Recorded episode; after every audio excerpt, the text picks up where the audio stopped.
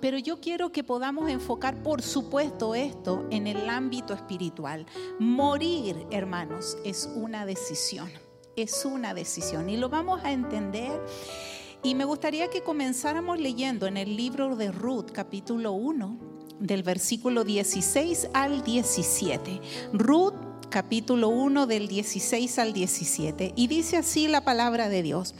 Respondiendo Ruth, no me ruegues que te deje y me aparte de ti, porque a donde quiera que tú fueres, iré yo, y donde quiera que viviereis, viviré. Tu pueblo será mi pueblo y tu Dios mi Dios. Donde tú murieres, moriré yo y allí seré sepultada. Así me haga Jehová y aún me añada que solo la muerte hará separación entre nosotras dos. Oramos, Señor, gracias por esta palabra. Padre, yo te pido que sea tu Espíritu Santo ministrándola en lo profundo del corazón. Que todo pensamiento que venga a distraer y aún el cansancio, mi Dios, nosotros lo llevamos al señorío tuyo. Enséñanos, Padre, a través de esta palabra, que morir, morir a la carne, Señor, tiene un valor tremendo en el mundo espiritual. Te damos a ti la gloria y la honra en el nombre de Jesús. Amén. Amén. Como les digo, hermanos, la muerte es una decisión. Yo me sorprendí el otro día. ¿Cuántos conocen a la cantante o conocieron a la cantante Tina Turner? Una señora de años, ¿verdad? Y ella me parece que vivía en Suiza y esta señora murió con algo tan conocido que se practica en Alemania, en España, en Estados Unidos, también en algunos estados, en Canadá lo que le llaman la eutanasia. ¿Cuántos han oído de la eutanasia? Que es un tipo de muerte asistida, ¿verdad? En el fondo es un tipo de suicidio asistido. Es una decisión, o sea, yo quiero morir y quiero que me asistan de tal manera que no tenga mayor dolor a la hora de morir. ¿Y por qué les digo esto? Y, me gustaría que me pudieras poner la siguiente eh, foto.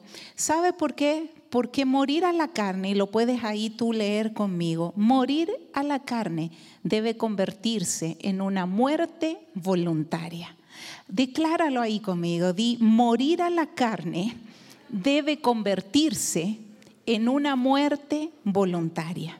Mire, yo no quiero hacer de esto una historia triste ni nada de eso, pero quiero compartirte y quizás para algunos eh, sea algo que no, no habían podido ver a manera de video, pero el año pasado yo estuve compartiendo un video acerca de lo que fue el proceso del cáncer de mi esposo y me gustaría poder compartirlos el día de hoy, que ustedes puedan ver cómo fue ese proceso, cómo fue el tema del proceso de decir, Señor, algo nos estás enseñando, estamos muriendo, pero sabemos que algo nuevo va a renacer. Así que les quiero compartir este video y, y yo sé que, que Dios les va a bendecir.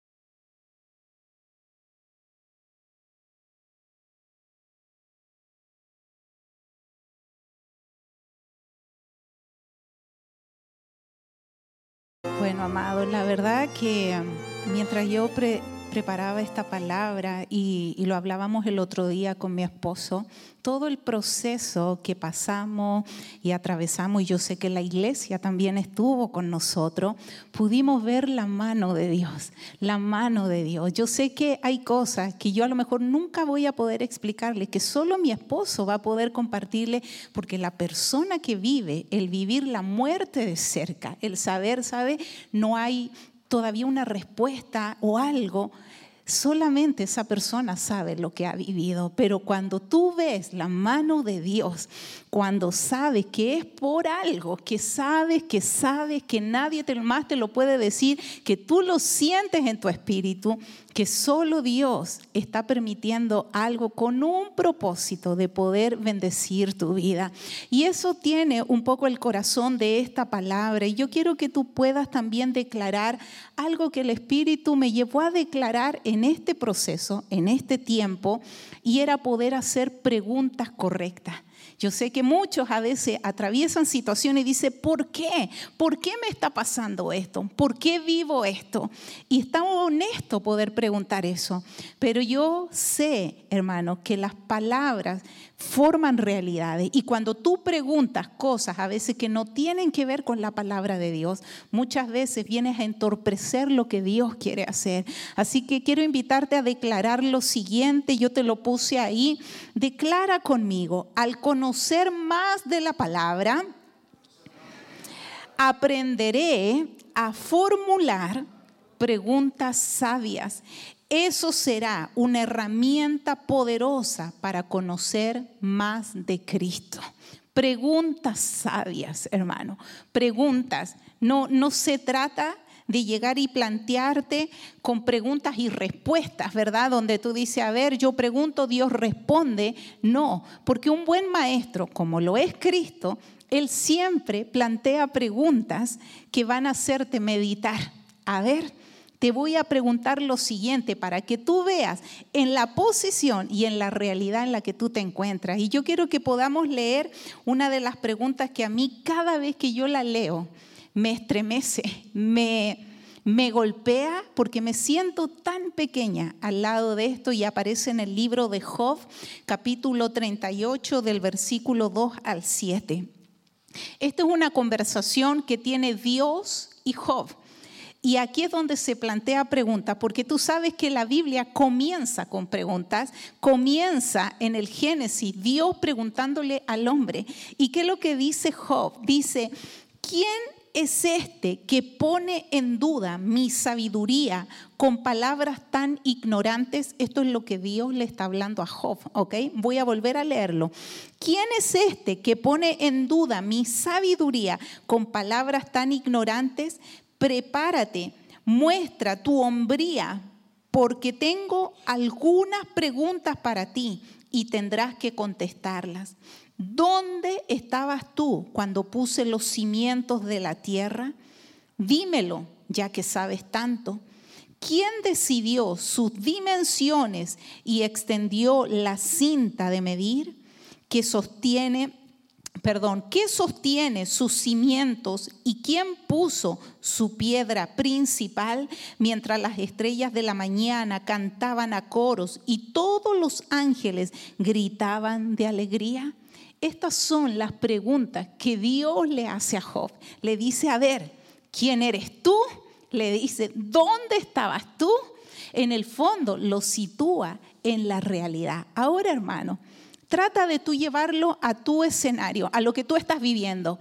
Y, trata de imaginar qué es lo que Dios te preguntaría a ti hoy en día. Quizás te diría, ¿dónde estabas tú? ¿Por qué no oras? ¿Por qué no lees la Biblia? ¿Por qué no vas a la iglesia? ¿Por qué? Porque mire, cuando pasa el problema somos re buenos para ir a la iglesia y para acordarnos de Dios y para pedir oración. ¿Está mal? No, está bien porque a veces los problemas permiten eso. Pero hazlo a tiempo, hazlo a tiempo. Di, Señor, yo necesito entender que no es un juego, que con Dios no se juega, hermano. Quiero leerte también de las primeras preguntas que Dios hace. Ahí puedas acompañarme en el libro de Génesis, capítulo 3, del versículo 9 al 13, que dice, entonces el Señor Dios llamó al hombre, ¿dónde estás? El hombre contestó, te oí caminando por el huerto, así que me escondí. Tuve miedo porque estaba desnudo. ¿Quién te dijo que estabas desnudo? le preguntó el Señor. ¿Acaso has comido del fruto del árbol que te ordené que no comieras? El hombre contestó, la mujer que tú me diste fue quien me dio del fruto y yo lo comí.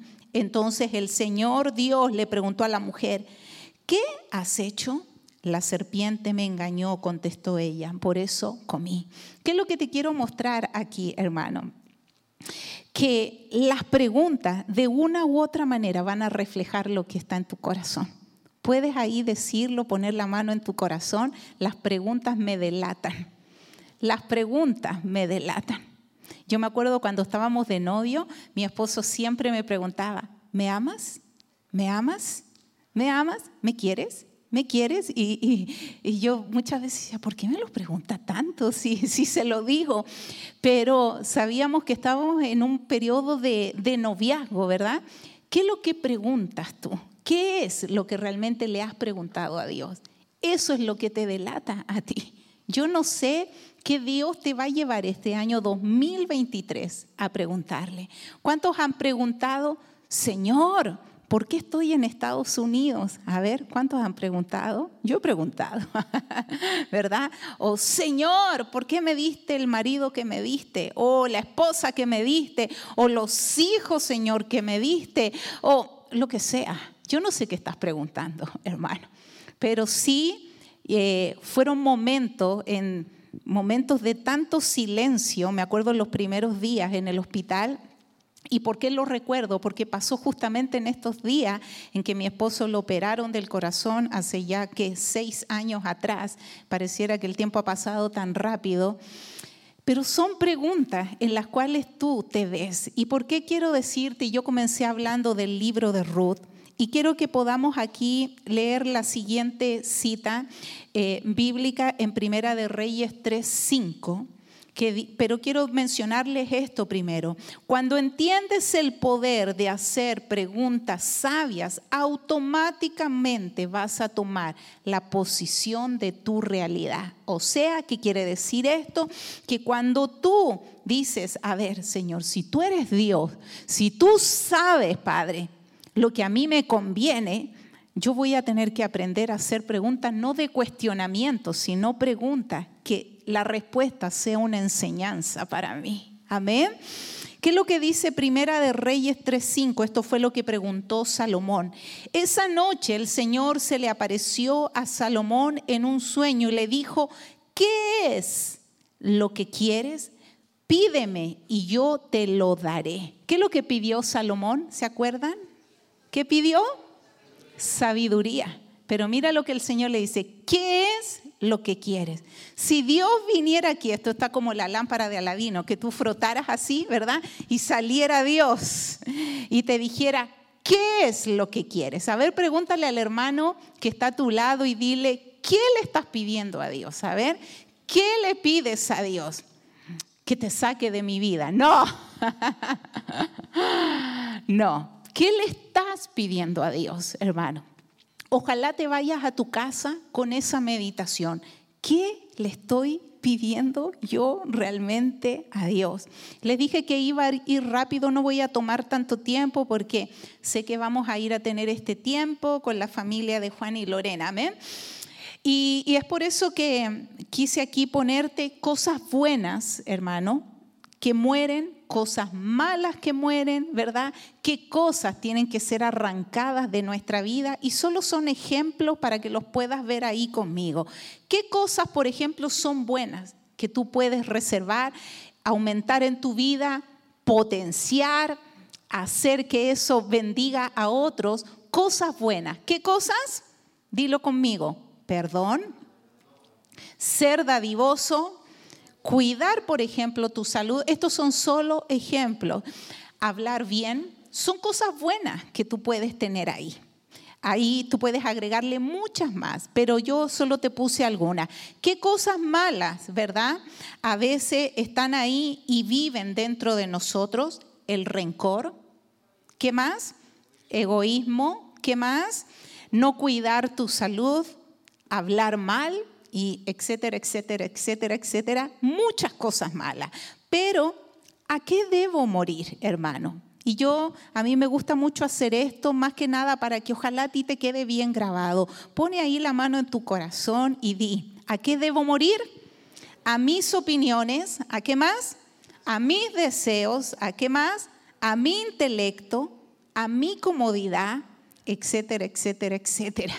O sea, Morir no significa, hermano, que de aquí te vamos a sacar en un cajón a enterrarte. Estoy hablando a tu carne, no estoy hablando de tu persona. Estoy hablando cosas que tienen que morir y que a lo mejor han maldecido tu vida por años y has estado ahí. Y vuelvo a la cita bíblica de Ruth 1, 16 y 17 que dice así, hermano, y te lo puse ahí con amarillo. Respondiendo Ruth, no me ruegues que te deje, ni me aparte de ti, porque donde quiera que tú fueres, iré yo. Y donde quiera, ¿verdad? Que tú vivieres, ¿qué es lo que dice? Viviré. Tu pueblo será mi pueblo, tu Dios mi Dios. Y aquí dilo esto con fuerte conmigo, por favor. Donde tú murieres, moriré yo. Dile esto al Señor, hermano. Dile, donde tú mueras, moriré yo. ¿Dónde murió el Señor? En la cruz. ¿Y dónde tú te tienes que ver reflejado? En todos los beneficios de la cruz. Muchas veces nosotras, las mujeres, las esposas, estamos constantemente reclamando cosas de los hombres, pero has intentado derramar gracia, derramar amor para ver ¿Qué es lo que se te recibe? No, es que ya me cansó ese hombre ni naciendo de nuevo, ¿verdad? Y al revés también, los hombres diciéndole a la mujer, no, que la bruja, no, que eh, tóxica, algunos le dicen, hermano. Qué tremendo. Bueno, que esta, que esto otro. Y lo mismo para los hijos. Fíjate, yo les estaba diciendo más temprano en el discipulado a las mujeres que muchas veces nosotros nos movemos en un espíritu de acusación. Acusamos, acusamos y oramos acusando, ¿verdad? ¿Y qué es lo que pasa? ¿Qué es lo que la Biblia denomina el acusador? ¿Quién es el acusador? No es el Señor. ¿Quién es? El diablo. Lo llaman el acusador. Él está todos los días acusándote a ti, acusándote delante del Padre, acusándote. Entonces, cuando tú te mueves en eso, no te mueves en la presencia del Espíritu Santo. Quiero que podamos ver esta siguiente gráfica, donde quiera que vivieres. ¿Quién dijo esto? Ruth. Donde quiera, ¿qué le dijo? Que vivieres. Y luego le dijo, donde tú murieres, moriré yo. Lo primero, donde quiera que vivieres, donde Dios produzca vida, hermano, vivirán todas tus finanzas, talento, matrimonio. Yo creo que Dios en este año va a mover algunos de trabajo, porque Dios ya no tiene la bendición en ese trabajo. ¿Cuántos dicen amén? A lo mejor te dicen, no, pero si es el mejor trabajo, hay gente que quisiera este trabajo. Pero mira, a lo mejor ya no está ahí la bendición y Dios te quiere sacar de ahí. De algún lugar, de algo, yo no lo sé. Yo sé que más de alguno está recibiendo esto son cambios, cambios, cambios que tú dices, ay Señor, ¿será? ¿Me lo estoy imaginando? No, la palabra te lo está diciendo. Hay lugares en que Dios ya sacó la bendición y tú has seguido porfiado ahí. No, que quiero seguir ahí. No, es que yo creo que esto es bueno. Mira, vuelve ahí a repetir conmigo, donde quiera que vivieres. Donde quiera que vivieres, ahí va a estar la bendición del Señor. Segundo, donde tú murieres, moriré yo. De donde Dios quite su bendición, por más que intentes, no habrá vida, hermano. Si yo hoy dijera, oh, me parece que hay tanta necesidad, no sé, en California, en Chicago, creo que me voy a ir para allá a abrir una iglesia porque hay tanta necesidad de Dios. Pero Dios no me mandó ahí, hermano. ¿Cómo crees que me va a ir? ¿Cómo crees que me va a ir? Mal. Y te lo digo porque nos pasó. Nosotros nos fuimos a New Jersey cuando graduamos de la escuela bíblica y con una maleta lleno de sueños, yo embarazada de Angelito, llegamos, Angelito nació en New Jersey, todo bien, todo bien, todo bien, todo mal, todo mal, todo mal. Empezó todo mal. En cosa de cuatro meses nos estábamos regresando para vivir acá por una mala decisión. ¿Por qué? Porque nos dejamos llevar de alguna manera con lo que parecía bueno, pero ya no lo era. Y quiero ya ir acercándome a, a la recta final. ¿Qué representa Noemí, hermano?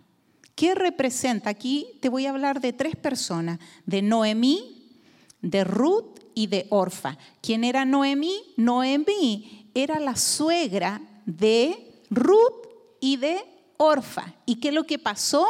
Ellas dos estaban casadas con dos de sus hijos y estos dos hijos se murieron. Y mira lo que les dice ella, les dice, yo me voy a regresar, voy a ponerlo en, palabras de hoy en día, yo me voy a regresar a mi país. Pero ustedes no se sientan obligadas, ya se me murieron, ni aunque yo tenga hijos de nuevo, no van, ustedes no van a esperar hasta que crezcan estos hijos y se casen con ellos.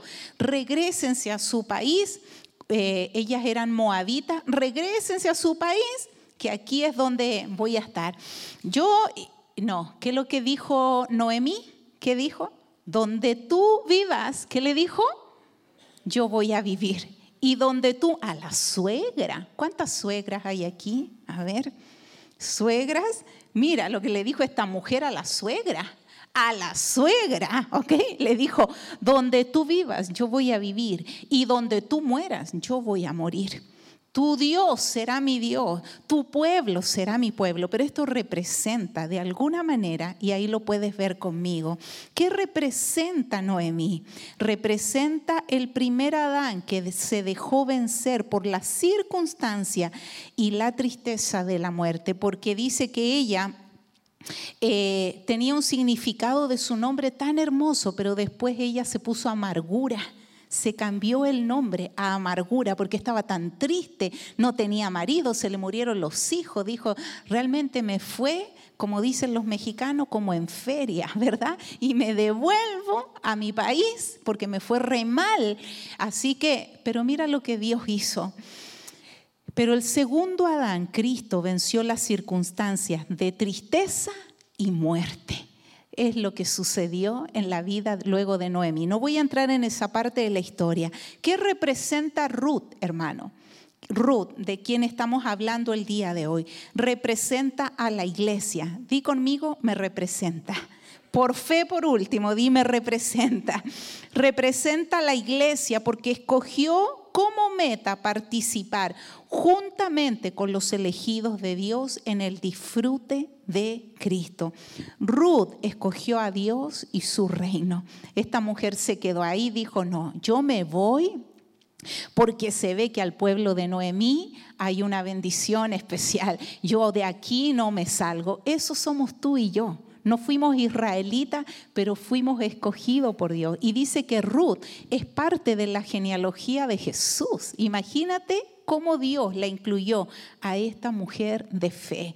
Y por último, ¿qué representa Orfa, la otra nuera de Noemí? Representa al cristiano infiel, quien no resiste la prueba y regresa como el perro a su propio vómito voy a decir como mi esposo, diga menos, diga ouch. Eso es lo que representa Orfa. Porque ¿qué es lo que hizo? La suegra le dijo, no, devuélvete, devuélvete, no te vayas conmigo. ¿Qué dijo Ruth?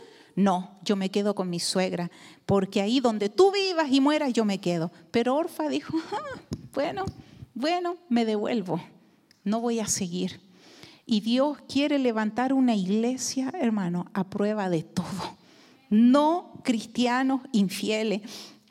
Y ya quiero ir eh, para allá lo último. Ruth aplicó la ley del reconocimiento.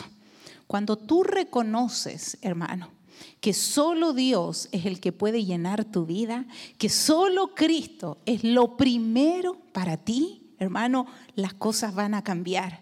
Lucas 19 dice, matarán a tus habitantes y no dejarán en ti ni una piedra sobre otra, porque no reconociste, di conmigo, no reconociste. Vamos, dilo fuerte, no reconociste el momento en que Dios vino a visitarte. Cuando tú no reconoces no solo el poder de Dios, o no, si yo me levanto en la mañana, yo oro al Señor, yo digo, sí, amén, gracias Dios por este día, gracias, gracias Señor, amén. Y lo último que hago en la noche también digo, gracias Dios por este día, gracias por mis hijos, por mi esposo, por, gracias Señor. Eso no es reconocer a Dios, hermano. Reconocer a Dios, reconocer la iglesia, porque Cristo murió por su iglesia, la iglesia de Cristo. Quiero invitarte que te pongas de pie y quiero terminar con esta última eh, fotito y a ver si tú la puedes decir ahí fuerte conmigo. Dios siempre, fuerte iglesia, Dios siempre establece fronteras. A ver si lo decimos de corrido fuerte. Dios siempre establece fronteras. Tu Dios será mi Dios donde vivas, viviré, donde mueras, moriré. Usted, bien y yo, conocemos Texas. ¿Es frontera con qué? Con México, ¿o no? ¿Cuánto conocemos la frontera? Ahí, la frontera, hermano. ¿Tú tienes clarito lo que es el término frontera? ¿Sí o no? ¿Cuántos saben lo que es una frontera? Una frontera eso es lo que hizo Ruth. Ella estableció una frontera y dijo, yo no vuelvo atrás. Yo voy donde va la bendición. Y mira lo que, lo que nosotros hoy en día podemos experimentar, que la cruz es una frontera donde estaba tu vieja manera de vivir y llegaste a una frontera, la nueva manera de vivir. ¿Cuántos anhelan eso? Hermano, de decir, Señor, no me permitas moverme de esa frontera, salirme del propósito eterno. Ora por tu familia. Yo te invito, cierra tus ojos.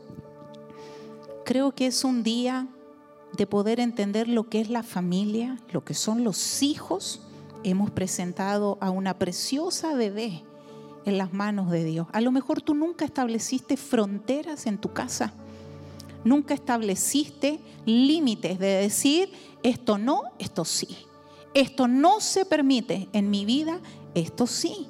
Todo lo que sea del Espíritu siempre va a traer una abundancia a tu vida, pero tienes que establecer una frontera, hermano. No es que cuando tenga tiempo, no, no, no, hermano. Hay una frontera que el Señor te está invitando en este día a establecer, a decir, Señor, yo quiero, he amado esa frontera de la cruz, Señor. La he amado, Padre. Quizás a veces me ha sido difícil caminar en Cristo. Señor, pero hoy yo entrego mi vida a ti nuevamente. Establecemos, Señor, lo que un día esta mujer moabita, que no tenía nada, nada bueno en su pueblo, pero entendió dónde estaba la bendición, Señor, y su vida cambió para siempre. Padre, hanos entender en estos días como iglesia dónde está la bendición. Y la bendición que es ganar un alma para Cristo. Que un cáncer no nos puede derrotar, Señor. Que una enfermedad, una situación económica no nos puede derrotar. Porque tenemos a Cristo. Lo tenemos a Él. Y si lo tienes a Él, lo tienes todo todo, absolutamente todo. Yo quiero invitarte que podamos terminar este servicio adorando al Señor. Yo no te voy a hacer pasar aquí adelante, pero sí esta alabanza retumba en mi espíritu de poder declararla delante del Señor. Si quieres hacer un compromiso nuevo con Él, si quieres entregar tus hijos a Cristo, tus finanzas, tu trabajo, yo no sé lo que Dios te está llevando en este día a hacer algo nuevo y real. Aleluya, Señor. todo a Cristo yo me rindo con el fin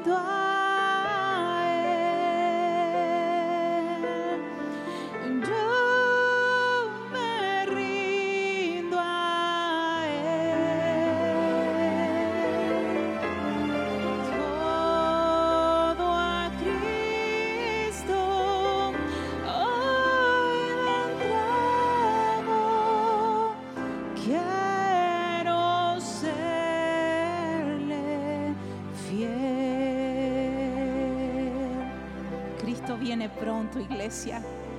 Declárale esto, dile a Él. Todo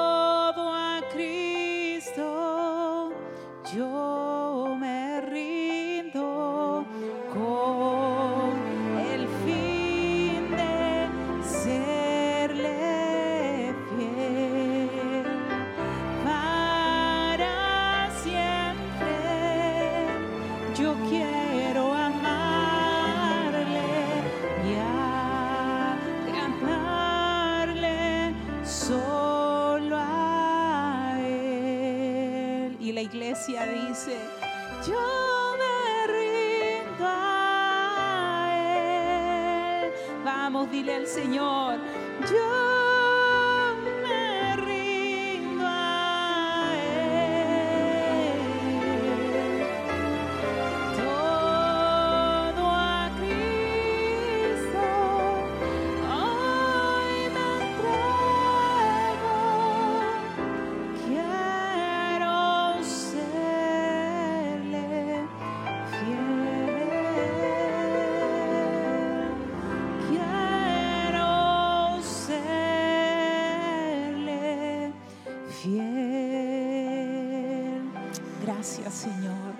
Gracias, mi Dios, porque tú eres el Dios de las nuevas oportunidades.